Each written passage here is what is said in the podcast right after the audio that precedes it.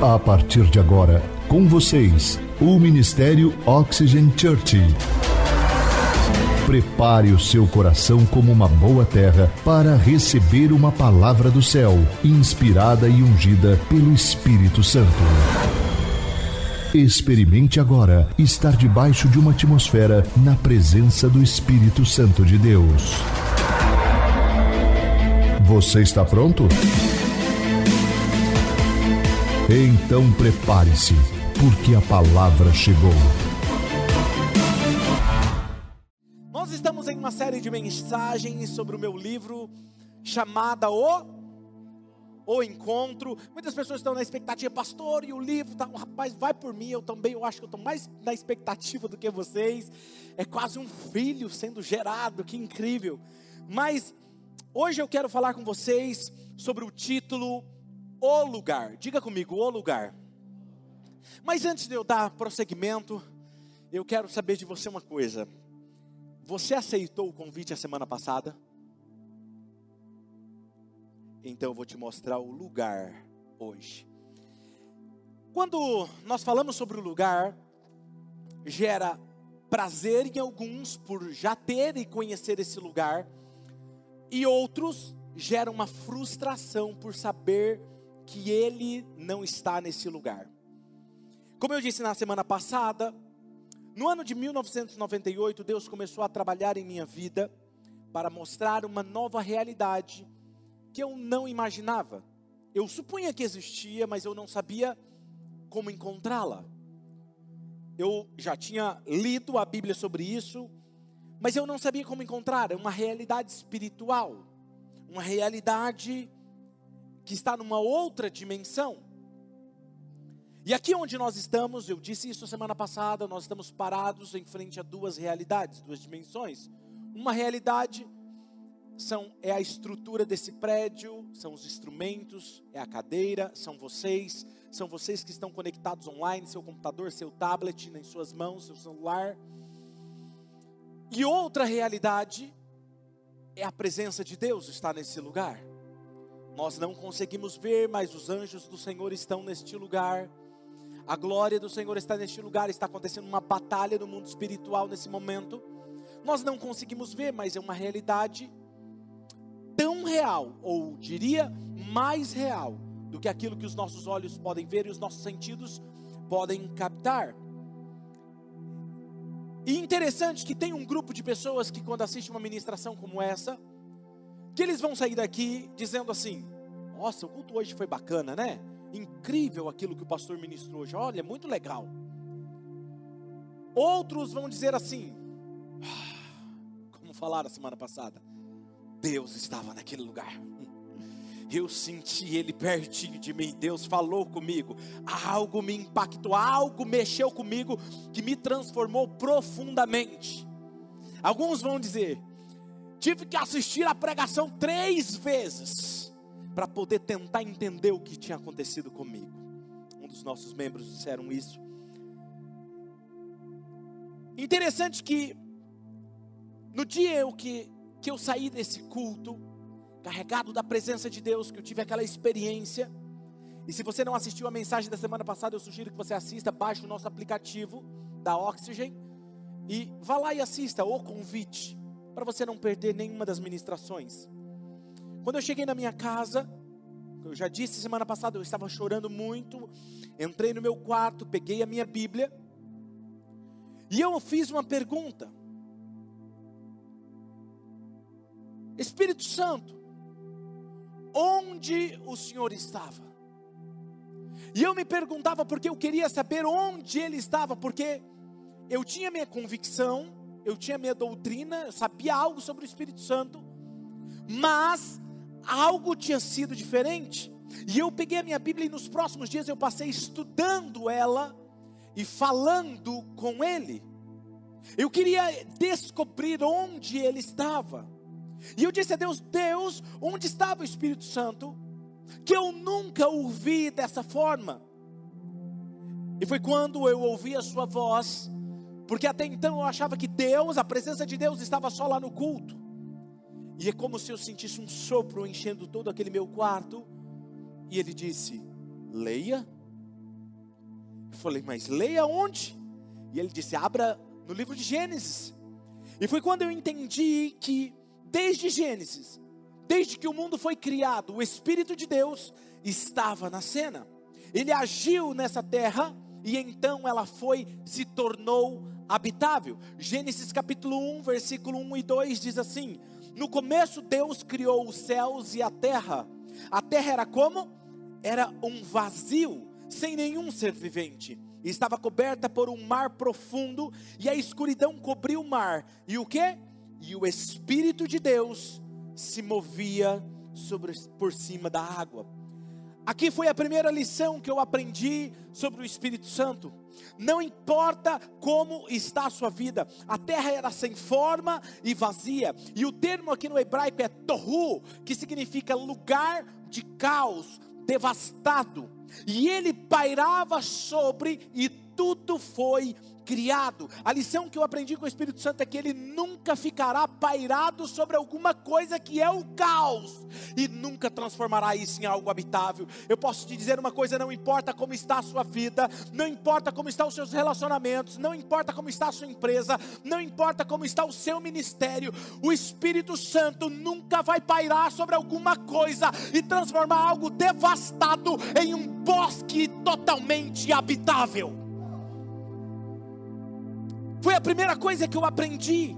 E eu comecei a entender que ele era o decorador do universo. Se você se perguntar quem é o decorador do universo, Jó capítulo 26, versículo 13 nos responde. Ele diz que com o seu sopro, e no hebraico a palavra sopro é ruá Yahvé, que significa Espírito de Deus. Com o seu sopro, ele trouxe beleza ao universo. Eu amo esse texto, porque com o próprio Espírito ele trouxe beleza, ele adornou todo o universo.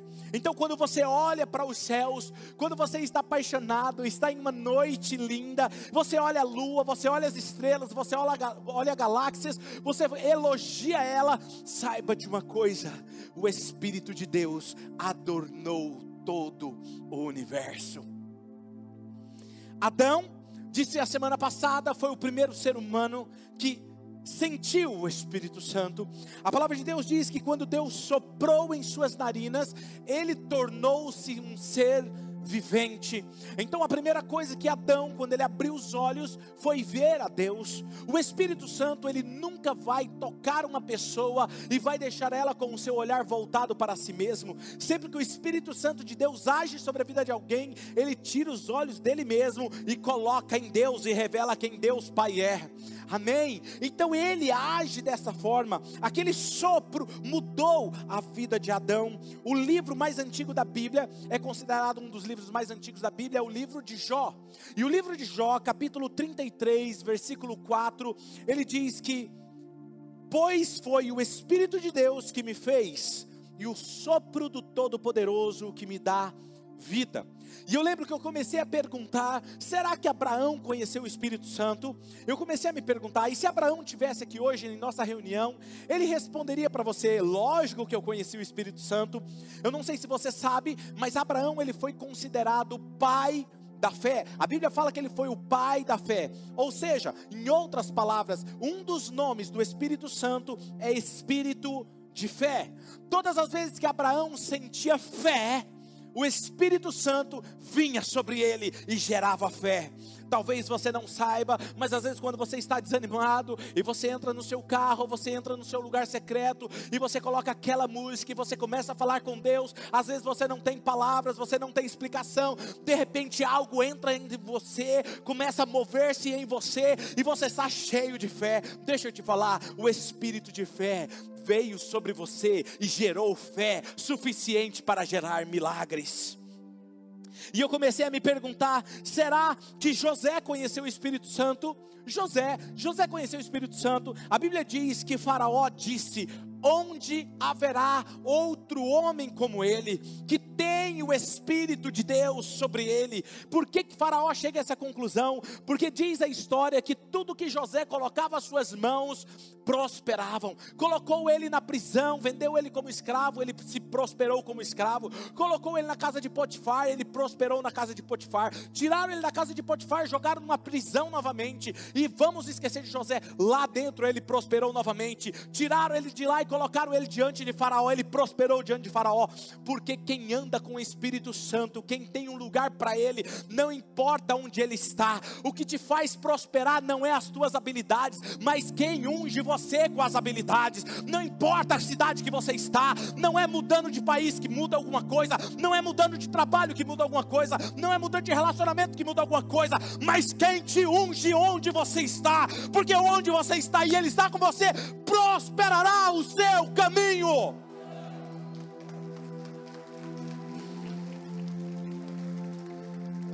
Eu descobri que os patriarcas conheceram o Espírito Santo. Eles haviam conhecido ele, juízes, Gideão, Jefité, Baraque, Moisés, foram homens que conheceram o Espírito Santo de uma maneira sobrenatural. Eles tiveram um encontro com ele, os reis os conheceram. Saul conheceu o Espírito Santo, Davi conheceu o Espírito Santo, Salomão conheceu o Espírito Santo. Se ele estivesse aqui, ele diria lá em 2 Crônicas 5:14 ele diria para nós: Ah, como eu lembro, eu conheço o Espírito Santo. Eu lembro no dia que nós estávamos em um culto, onde estava todo mundo adorando e os levitas adorando. De repente, a nuvem da presença de Deus entrou naquele lugar de tal forma que nós não podíamos continuar fazendo o que estávamos fazendo.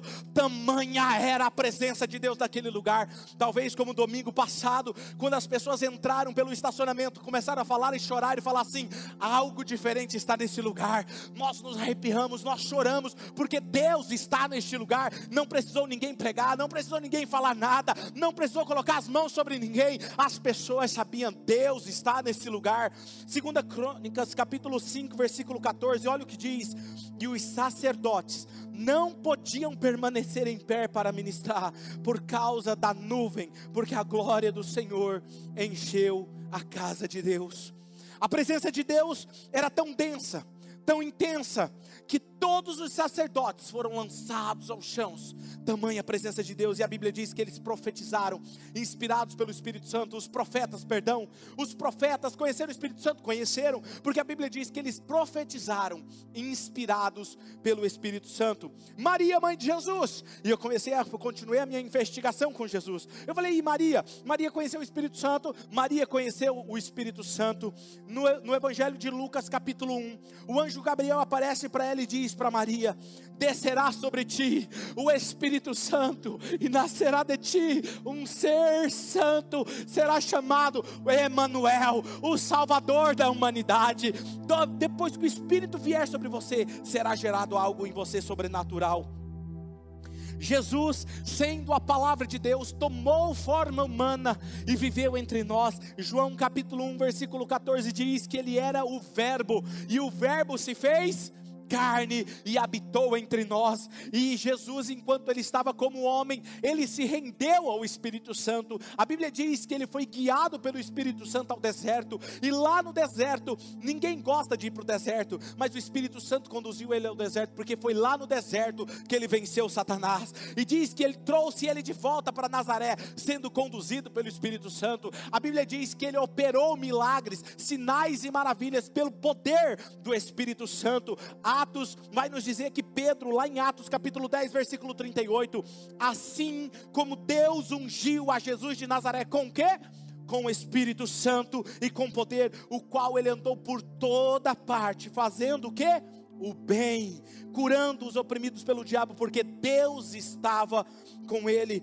Você só defende quem você ama. E eu comecei a estudar a vida de Jesus e eu descobri que você só defende quem você ama. Você pode falar mal de mim, você pode me criticar e está tudo bem, mas não critique minha esposa, não critique os meus filhos, porque eu vou ficar muito bravo. Você só defende quem você ama. E certa vez algumas pessoas em volta de Jesus perguntaram para ele, começaram a falar e ele disse assim: "Olha, deixa eu falar algo para vocês. Fale do Pai e vai ser perdoado. Fale de mim e vai ser perdoado, mas não fale dele. não fale dele, porque esse não haverá perdão. A blasfêmia contra o Espírito Santo, você falar contra ele, não haverá perdão. Isso aqui é um assunto teológico para outro dia, mas eu quero te mostrar é que Jesus, ele amava a pessoa do Espírito Santo a Bíblia diz que Jesus foi para a cruz pelo Espírito Santo, mediante o Espírito Santo, como diz a carta aos Hebreus, e em Romanos Paulo diz que Jesus morreu e ao terceiro dia ele ressuscitou, ao Espírito de Deus vir sobre ele e trouxe vida de volta ao seu corpo. O Espírito Santo estava sobre ele, e antes dele sair dessa terra, ele olha para os seus discípulos, ele diz o quê? recebam o Espírito Santo, fiquem até que do alto vocês sejam revestidos desse poder. As pessoas, dos, do, as pessoas do Antigo Testamento conheceram o Espírito Santo. Se você pudesse falar com o sumo sacerdote que entrava uma vez no ano no tabernáculo, ele diria para você: Quem é o Espírito Santo para você? Ele diria: É a luz da glória de Deus que eu vejo descer sobre a arca.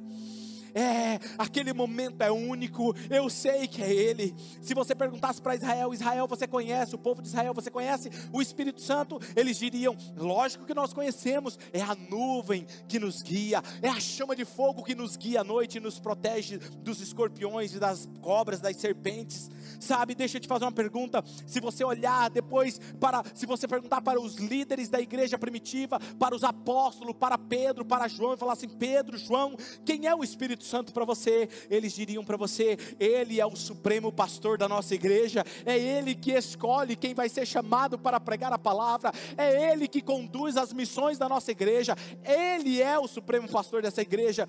E o livro de Apocalipse encerra a Bíblia dizendo: Quem tem ouvidos, ouça o que o Espírito diz à igreja. Ou seja, e algo me chama a atenção, que ele diz assim: o Espírito e a noiva dizem: vem. A igreja que vai subir com Jesus não é uma igreja que desconhece o Espírito Santo, porque é a igreja que sabe chamar juntamente com o Espírito Santo vem, ora vem, Senhor Jesus, ora vem, Senhor Jesus. E se você me perguntar, Pastor Claudinei, quem é o Espírito Santo para você? Eu te digo, o Espírito Santo é aquele que eu sinto agora, como eu estou me sentindo nesse momento. É como se fosse algo que paira sobre mim, sinto sobre a minha pele, sobre o meu corpo. É o mesmo que me unge para pregar todos os finais de semana. É aquele que cura as pessoas quando eu oro. É aquele que age todos os dias. Ele é o supremo pastor dessa igreja e eu posso te dizer, ele é o meu melhor amigo com quem eu compartilho as melhores horas do meu dia. E eu te faço uma pergunta: se ele ocupa a maior parte da Bíblia, de Gênesis a Apocalipse, qual o lugar que ele ocupa na sua vida? Qual o lugar que ele ocupa no seu ministério, pastor? Onde você tem colocado ele em sua vida? Onde você tem colocado ele no seu ministério? Onde você tem colocado ele na sua empresa? Onde você tem colocado ele em cada decisão que você toma? Porém, já fazem 23 anos que eu o conheci de uma forma pessoal. O Espírito Santo se tornou meu melhor amigo de todas as horas. Partilhamos tudo juntos. Como eu disse, eu amo. As melhores horas dos meus dias é o que eu estou em conversa com Ele, recebendo revelações e conversando. E o que eu descobri em todos esses anos, nessa jornada, é que o lugar em que Ele está determina os resultados na minha vida. Eu quero ler uma história para vocês que está em 2 Reis, de uma mulher que nós conhecemos como a mulher sunamita. 2 Reis, capítulo 4, versículo 8 ao 10. Diz assim: certo dia, Eliseu foi a Sunem, onde uma mulher rica insistiu que ele fosse tomar uma refeição em sua casa. E depois disso, sempre que passava por ali, ele parava para uma refeição. Em vista disso, ela disse ao seu marido: Sei que esse homem que sempre vem aqui é um santo homem de Deus. Vamos construir lá em cima um quartinho de tijolos e colocar nele uma cama, uma mesa, uma cadeira e uma lamparina para ele. Assim, sempre que ele nos visitar, ele pode ocupá-lo ou ficar por ali. Me chama a atenção nesse texto, a passagem que nós lemos diz que Eliseu, ele era profeta nessa época, e a mulher havia dito ao seu marido que aquele homem que passava em sua casa sempre comia, fazia uma refeição, era um santo homem de Deus. Ela reconhece, ela tem honra por aquela pessoa que carregava a presença de Deus com ele. E ela diz: Não, eu preciso fazer algo mais por este homem. Que tal, em vez de ele vir aqui e ministrar para nós na nossa cidade, é, em vez dele vir aqui só fazer um lanche, que tal nós construirmos um quarto no andar de cima, fazer ali, uma, colocar uma cama, uma mesa para ele, uma lamparina, uma cadeira, para que ele possa se sentir à vontade entre nós e ficar mais tempo? Porque eu digo isso porque essa mulher havia experimentado algo em seu espírito. Ela tinha experimentado algo em ele passando apenas por ali, que mexeu com ela. E ela disse: se ele passando por aqui, algo muda a minha vida, quanto mais se ele ficar mais tempo conosco. E então ela toma essa decisão de construir para que ele pudesse hospedar-se em sua casa. Ele disse: Nesse texto, quando você continua lendo, você vai ver que então Eliseu aceita o convite e ele fica na sua casa. E depois que ele dorme, ele acorda no outro dia cedo, ele fala assim, ele está tão agradecido que ele fala assim: o que eu posso fazer por você? Eu quero retribuir esse favor. E então aquela mulher fala assim: não, eu não tenho nada, eu não tenho uma petição específica. Escute, preste atenção no que está acontecendo aqui. Ele diz: Você não quer que eu fale com o rei? Você não quer que eu fale com o exército? Ela fala: Não, não precisa. Eu não tenho uma petição, está tudo bem. E aí algo me chama a atenção. Talvez você está aqui e você está como essa mulher. Essa mulher, ela tinha um sonho, mas um sonho dentro dela ela nem lembrava mais. Sabe aquele tipo de sonho que você não gosta que ninguém fale sobre ele porque mexe com você? Ela não tinha filhos. Ela não tinha filhos e é muito importante, principalmente no Oriente, que a mulher tenha filhos. É uma honra para ela ter filho. E ela não tinha filhos. E ela teve a oportunidade de falar com o profeta, mas ela não fala. E então, ah, talvez você está como essa mulher, talvez você tem dentro de você alguns sonhos que estão mortos. Talvez você está aqui, ou talvez você está me assistindo online, talvez você tenha alguém que está doente na sua casa, talvez não há mais esperança, o diagnóstico já foi liberado, você não tem mais o que fazer. Eu posso te falar uma coisa, talvez você está com dificuldade financeira, ou talvez você não tenha nenhuma petição, mas tem um sonho morto, não há mais esperança, tudo parece conspirar contra você, parece que o seu chão se desmorona. Um sonho morto é o que aquela mulher sunamita tinha. Mas olha que interessante: o seu marido já estava envelhecendo. Caso ele viesse a morrer, ela não poderia ter mais filhos. Então, algo me chama a atenção. Aquele jovem, o Geazi, ele olha para o profeta e diz assim: Profeta, ela não tem filho. Se você quer fazer algo por ela, ore para que ela tenha um filho. E 2 Reis, capítulo 4, versículo 14 ao 17, diz assim: Mais tarde, Eliseu perguntou a Geazi: O que se pode fazer por ela? E ele respondeu: Bem, ela não tem filhos, seu marido é idoso. Então Eliseu mandou chamá-la de novo, e Geazi a chamou, e ela veio até a porta, e ele disse: Por volta dessa época, uh, você estará com um filho nos braços. E ela contestou, dizendo: Não, meu senhor, não fale isso, não mexa com um sonho morto. Não, não, tanta gente já falou isso para mim. Não mexa nisso, é isso que ela está falando. Ele, não, não iludas a tua serva, ó homem de Deus. Mas como Eliseu lhe dissera, a mulher engravidou, e no ano seguinte, por volta daquela mesma época, ela deu à luz um filho. O primeiro que aconteceu com aquela mulher, porque o profeta não passou simplesmente, mas ele hospedou em sua casa. Deus deu a ela um sonho que estava morto há muito tempo. Nove meses depois, ela estava com o seu filho abraçada em seus braços. Aquilo que não poderia acontecer agora estava em seus braços braços. Escute isso que eu estou falando para você.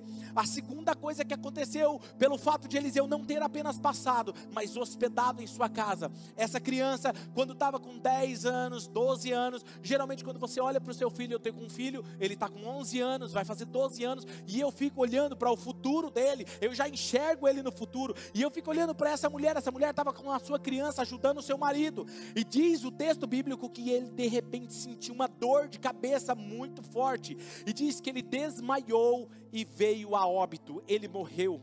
E essa mulher entrou em desespero, porque era o sonho dela.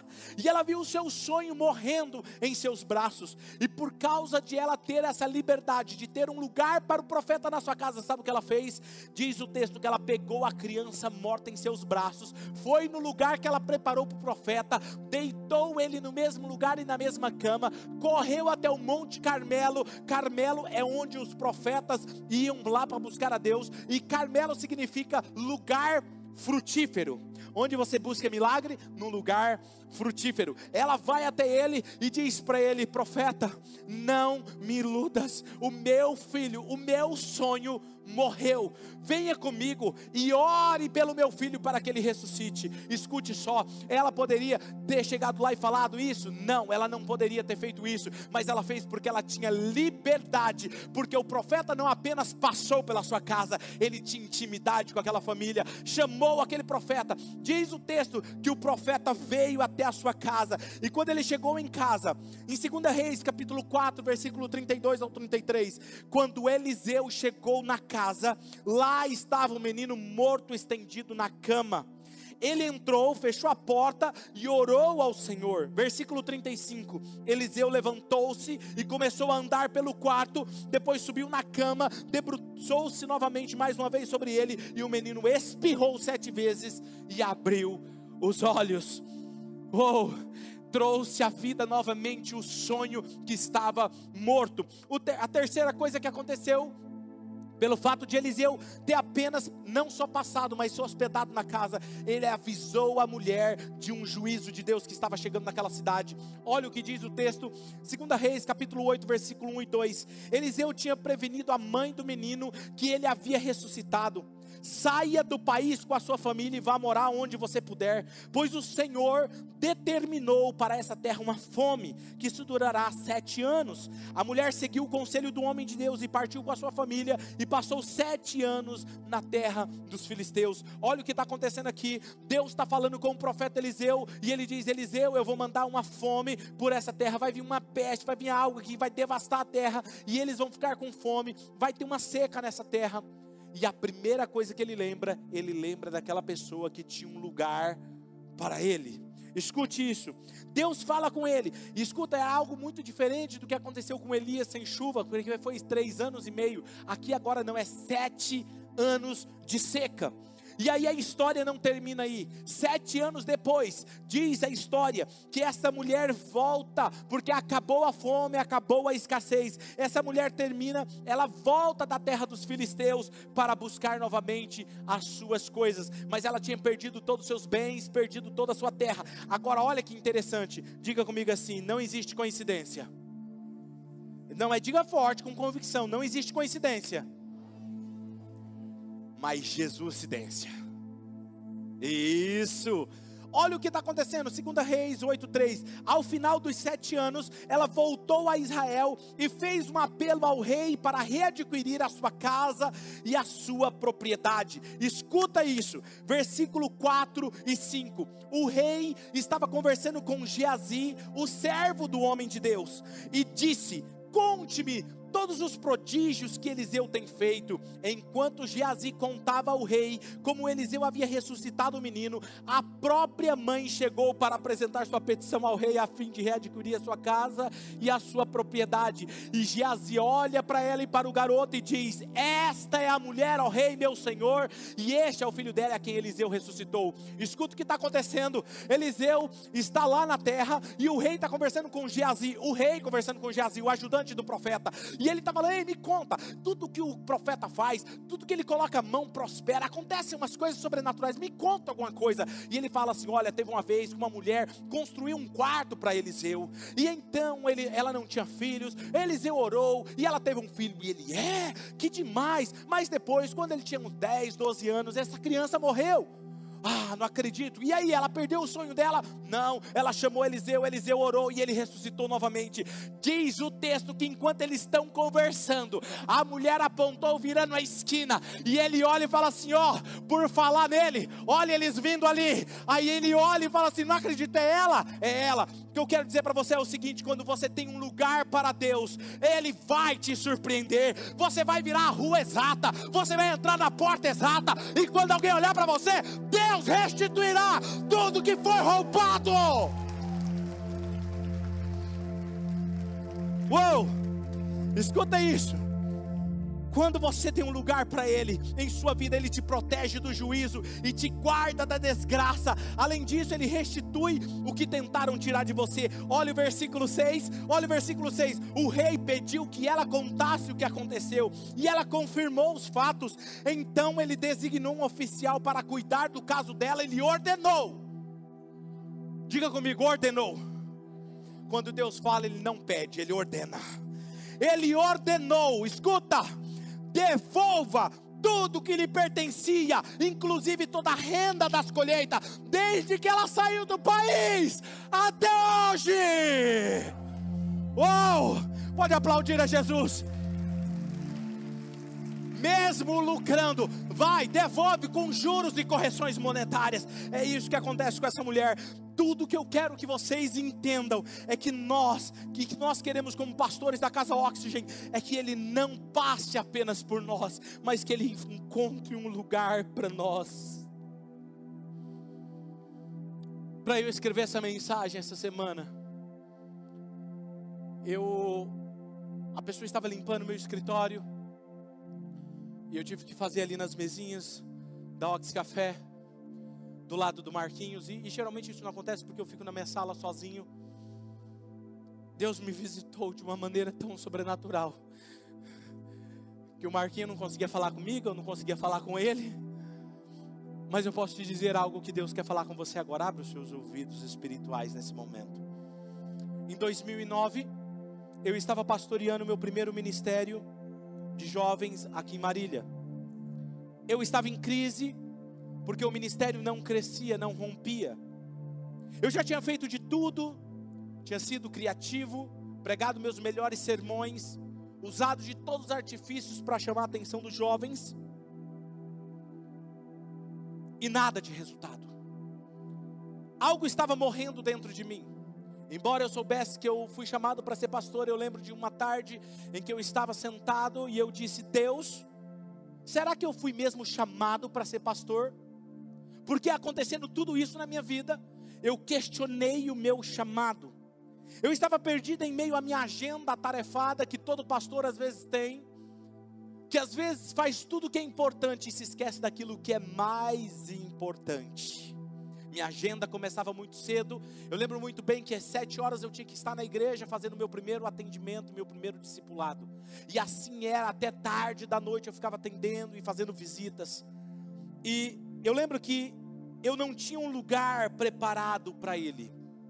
E nesse período eu aprendi que ter um lugar para ele é preparar um terreno para ver milagres sobrenaturais. Foi quando eu comecei a buscá-los e eu falei assim: Deus, mas se eu tenho que te buscar, eu não tenho horário. Se eu tiver que te buscar, eu vou levantar então às 5 horas da manhã. E ele falou: Se eu sou importante para você, faça isso. Sabe aquelas horas que Deus te coloca no seu lugar? Eu falei: Então tá bom. O senhor está de pirraço? Eu também estou de pirraço. Então, eu vou levantar às 5 horas da manhã, vamos ver o que vai acontecer, né? Porque no mínimo, um anjo vai vir conversar comigo. Porque quem é que ora às 5 horas da manhã? E eu comecei, levantei o primeiro dia, segundo dia e comecei a buscá-lo. Eu conto melhor o processo todo no livro, mas eu comecei e eu lembro como se, como se fosse hoje às 4h45 meu celular despertava e eu levantava para buscá-lo. Foi quando ele voltou a me visitar e ele encontrou um lugar em minha casa, em minha vida. Eu não saía para fazer outra coisa sem antes estar com ele. Todos os dias. Oh Deus. E ele começou a me ensinar algo. Eu lembro que um dia eu estava aprendendo a ouvir a voz de Deus. E eu estava saindo de casa para ir trabalhar, era uma meio-dia por aí, meio de meio. E ele disse assim: pegue um mel e derrube mel na pia. Falei, primeiro, a mulher vai ficar brava. Começa por aí, vai sujar o lugar da louça. Mas Deus está mandando, né? Qualquer coisa eu jogo a bola para ele. Peguei o mel em casa e fiz uma fileta de mel. Tampei, guardei e saí. E esqueci. No final da tarde eu voltei e eu gosto de tomar um café com Deus. E eu peguei, estou lá fazendo meu café, ele falou assim: o mel. Eu falei, hum, mel. Voltei correndo lá. E quando eu olho na pia, o que que tinha lá? Hã? Pois é, vocês são inteligentes, né? Tava cheio de formiga. E aí Deus falou assim para mim: siga a formiga. E eu comecei, aí tinha um caminho delas, né? E sobe, desce, passava atrás do armário e subia. Falei, já sei, Deus quer me mostrar onde tem formiga na minha casa. Olha que incrível, vou matar essas infelizes. É isso que Deus quer. Deus falou assim para mim: você está entendendo tudo errado. Não é isso que eu quero te mostrar. O que eu quero te falar é que eu sou como mel derramado. Onde eu estou, eu atraio multidões. Eu falei, eu entendi. Uau! Entendi, Senhor. Então tudo que eu tenho que me preocupar é ter a tua presença comigo, não importa mais. Eu quero saber que o Senhor está comigo. E eu comecei agora, eu espero que vocês estejam entendendo a conexão com a mensagem que eu estava ministrando da mulher sunamita. Ela não tinha um sonho. Sabe como que eu era chamado? Nessa época, eu era chamado de o pastor dos dois mil jovens. Porque era em tom de piada. Porque eu tinha 70 jovens eu tinha apenas 70 jovens e as pessoas faziam piadas. E eu estava todo entusiasmado, eu estava empolgado. E interessante que eu sabia que eu queria era que ele viesse e habitasse conosco. E nós estávamos um dia em um culto, já era o final da mensagem, quando de repente ele entrou por aquelas portas daquele templo. E aquele dia nós não podíamos ir embora, porque nós ficamos ali adorando até altas horas, porque nós não conseguimos. Encerramos a reunião e o povo continuou ali adorando, desfrutando daquela presença. E nós passamos a viver um relacionamento com Ele, singelo, um romance com o Espírito Santo, sabe aquele negócio íntimo com Ele. E aí o que aconteceu? Nós começamos a garantir que a presença de Deus estivesse naquele lugar, e os milhares de jovens começaram a se achegar, dia após dia, dia após dia, dia após dia e lotou. Nós passamos de dois mil jovens, três mil jovens, lotou o templo, porque ele estava naquele lugar. Andando com ele, eu descobri que ele é uma pessoa e ele tem vontade própria. E ele um dia eu disse, eu estava adorando, e eu falei, Senhor, a gente sempre canta todas as músicas que os meninos me mandam, mas que música que o Senhor quer ouvir hoje? E ele me falou algo. A ele a glória. Era uma música antiga muito antiga, de um grupo chamado Diante do Trono, não sei se você conhece. E aí eu cheguei no meu ministro de música da época e disse assim: Olha, ele me pediu para a gente cantarmos no próximo sábado, a Ele é Glória. E eu lembro que meu ministro de música falou assim: Olha, pastor, esse tipo de música os jovens não gostam, não, viu, pastor? O jovem não gosta desse negócio, não, é uma música muito cansada. Aí eu falei assim: Olha, eu não quero saber. A música não é para os jovens, a música é para ele. Nós não cantamos para agradar as pessoas, nós cantamos para adorar a Ele. Então nós vamos cantar. E aí ele vira para mim e diz assim: Eu vou cantar por obediência. Eu falei: Tá bom então. E aí foi, eles ensaiaram, e nós estávamos no meio de um culto. Nós já tínhamos, eu acho, umas 300, 400 jovens naquele culto, e nós estávamos lá, a igreja adorando. De repente, eles começaram a dar esse acorde. Pode soltar.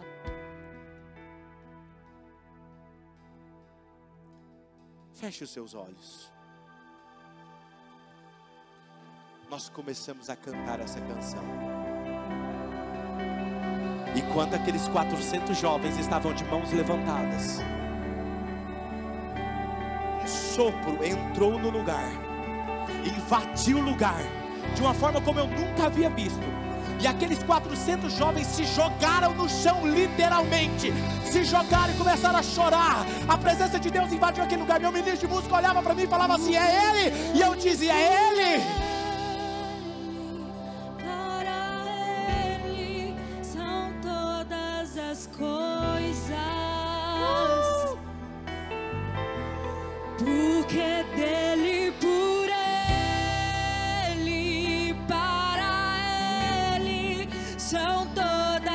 estas coisas. O que é dele por ele, para ele. Se você sabe cantar, adore. Adore ele, diga isso, que ele ama ouvir isso.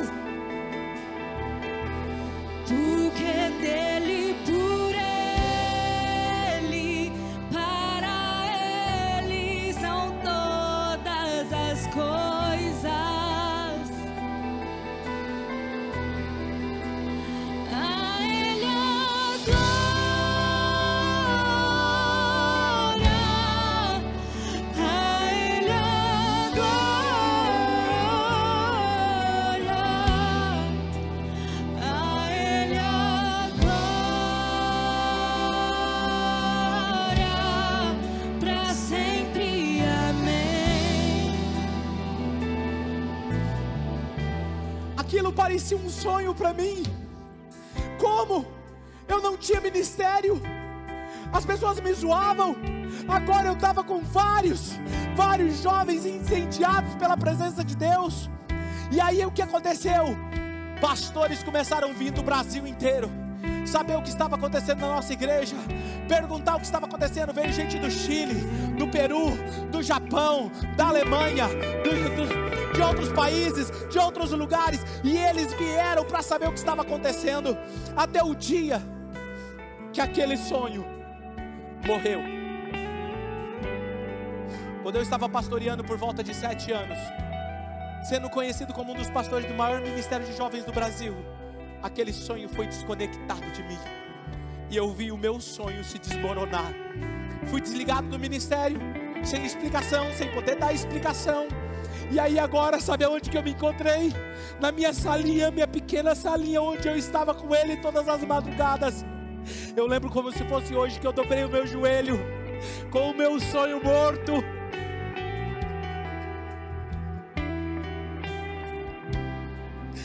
Eu dizia, Deus, eu não quero mais ser pastor. Tá doendo demais, eu não quero. Deus naquele dia encheu a minha sala novamente para ressuscitar o meu sonho e disse: mergulhe nos evangelhos, porque hoje eu vou te dar um novo conceito antigo de ser igreja, se chamada a minha igreja. E então eu me levantei comecei a estudar a palavra novamente, e eu queria que a nova igreja tivesse o nome do Espírito Santo, mas eu não queria que fosse evangeliquez, a igreja do Espírito Santo. Eu queria que fosse algo que arremetesse ele. E aí o dia que ele me disse, juntamente com a agência, o Guedes está aqui me ouvindo. Nós estávamos lá pensando, Guedes, que nós vamos dar o nome para a igreja? Não pode ser evangeliquez. Aí nasceu naquela agência chamada Oxygen Church, a igreja do oxigênio, a igreja de vida.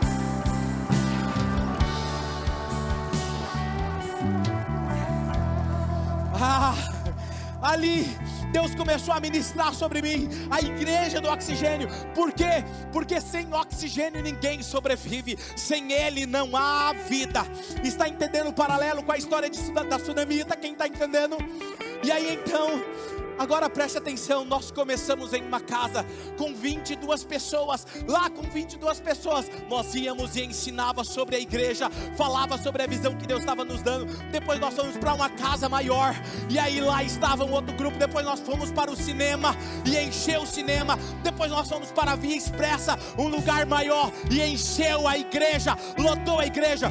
Dois anos depois, nós fomos para um lugar mais cobiçado da cidade de Marília. Esse templo aqui, esse templo aqui.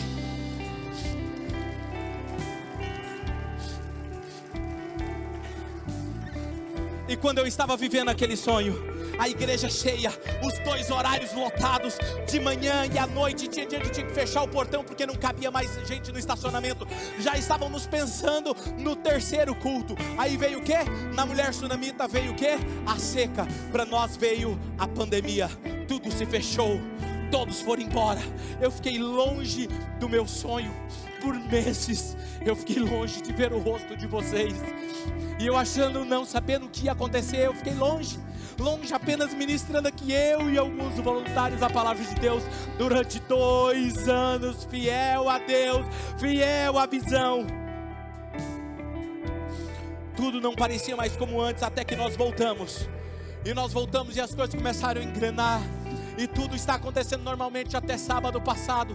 Sábado passado para domingo, quando antes de eu ministrar essa palavra, eu estava no meu lugar secreto, no meu sofá, conversando com ele, e ele disse: "Filho, eu quero que você se prepare. Eu quero que você duble as suas mensagens para o inglês e para o espanhol, porque eu vou levar essa mensagem para o mundo. E ele falou assim: se prepare, porque eu vou fazer como o rio que saiu lá de Ezequiel, e onde passar esse rio eu vou trazer vida novamente, eu vou trazer cura novamente. Se prepare, o rei estava restituindo tudo de novo, o que ele começou a fazer. E isso aconteceu, porque um dia que ele passou por nós, um dia que eu me encontrei com ele, eu falei: Senhor, o senhor não vai ter apenas um dia, o senhor vai ter um lugar para me encontrar todos os dias. De joelhos naquele quarto, eu disse: Senhor, o Senhor sempre pode me buscar porque o Senhor vai me encontrar.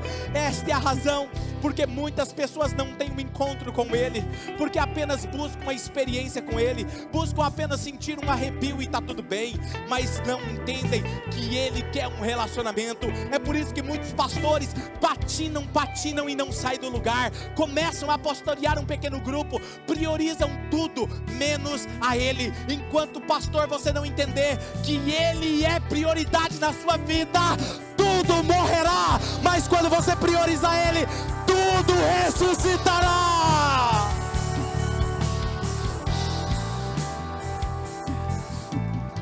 Aquela mulher sunamita, ela não tinha ideia do que iria acontecer com ela, as coisas que viriam acontecer, o seu pastor também não saberia o que aconteceria, porque eu só preparei um lugar para ele. Eu tinha muitos sonhos mortos, eu era desacreditado de todos, eu não era um bom filho para os meus pais, eu não era um genro que todo sogro gostaria que tivesse a sua filha que se casasse, mas hoje eu tenho a honra dos meus sogros e eu tenho uma honra dos meus pais de serem membros da minha igreja, porque ele encontrou um lugar para ele e quando ele vem, ele transforma todas as coisas.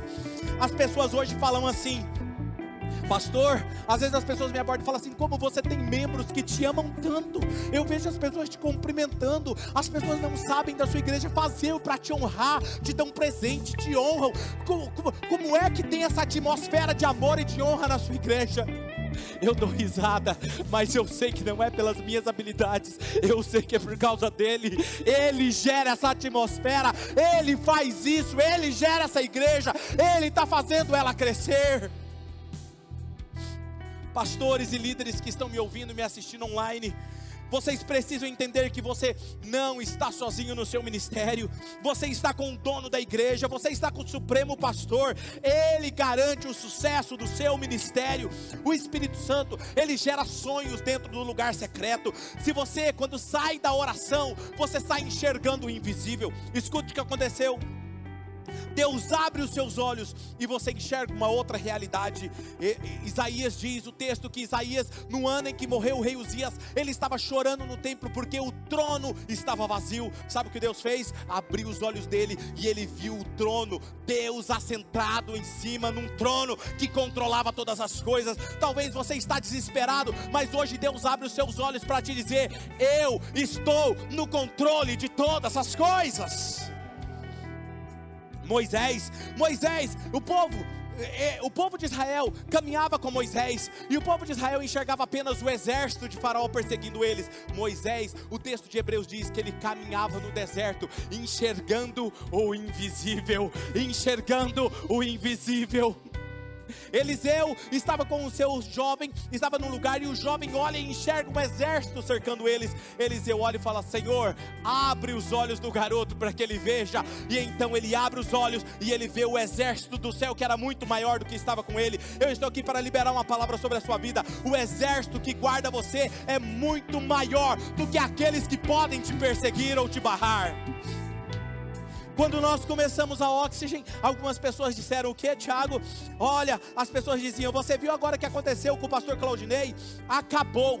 A igreja do pastor Claudinei acabou. Aquele ministério de avivamento acabou. Deixa eu falar agora uma coisa para você. Eles diziam assim: Agora lá na igreja dele só tem curva de rio, só tem gente de pá virada. E eu vou te falar mais: não dura seis meses. E aí eu vou te falar uma coisa: enquanto o povo dizia isso, eu enxergo caminhando, eu enxergo uma igreja cheia de vida, eu enxergo pastores vindos do Brasil inteiro sendo pastoreados e cuidados, eu enxergo conferências gigantescas acontecendo, eu enxergo uma arena grande, cheia de gente, sendo tomada pelo poder do Evangelho de Jesus.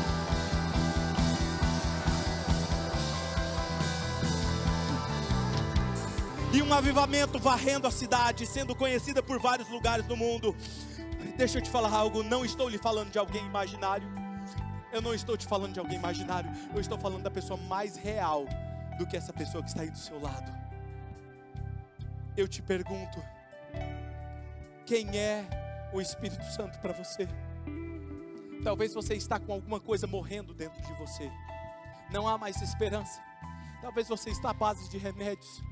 Deixa eu te falar uma coisa. Deixa ele soprar vida dentro de você novamente. Tudo depende do lugar em que ele está na sua vida.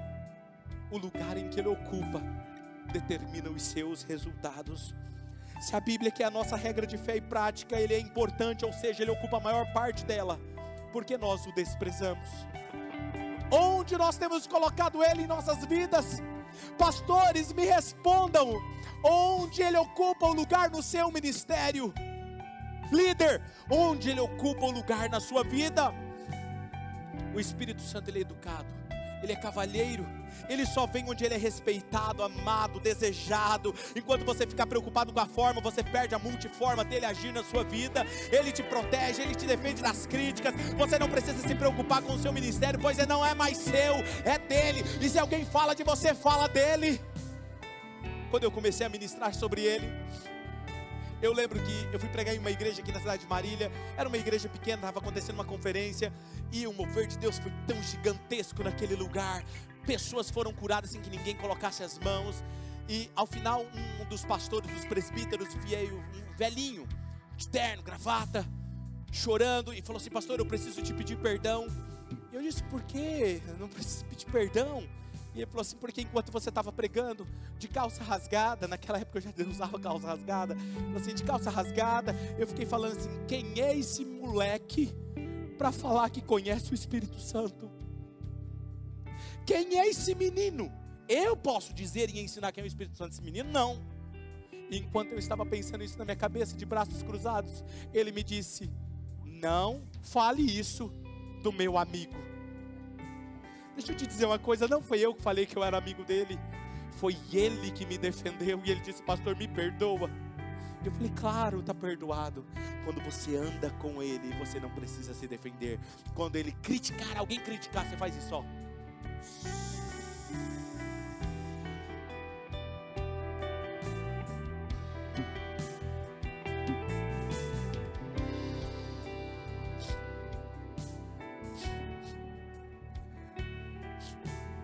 Eu me sinto às vezes como as mulheres que deixaram Jesus no túmulo.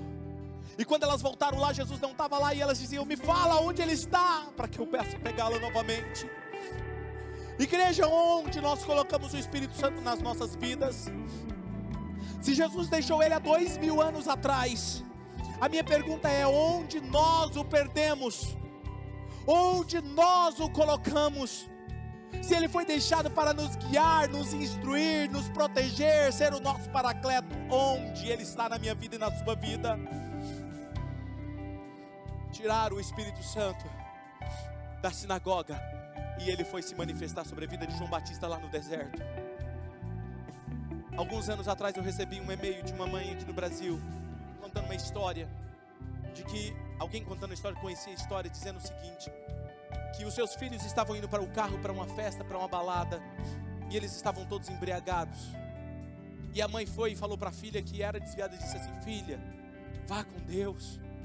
E a filha falou assim: Só se ele for no porta-mala, que aqui dentro do carro não tem lugar para ele. Naquela madrugada, eles sofreram um acidente, deu perca total no carro, e o porta-malas ficou intacto. Tiraram ele, colocaram ele em alguns lugares, e as pessoas perderam ele. Eu te pergunto, em que lugar que ele está na sua vida? Se você quiser mudar a história, levante o que for necessário, levante, mas busque-o. Encontre o lugar, sabe por quê? Porque ele é- deve ser o seu respirar, o seu pão diário. Feche os seus olhos.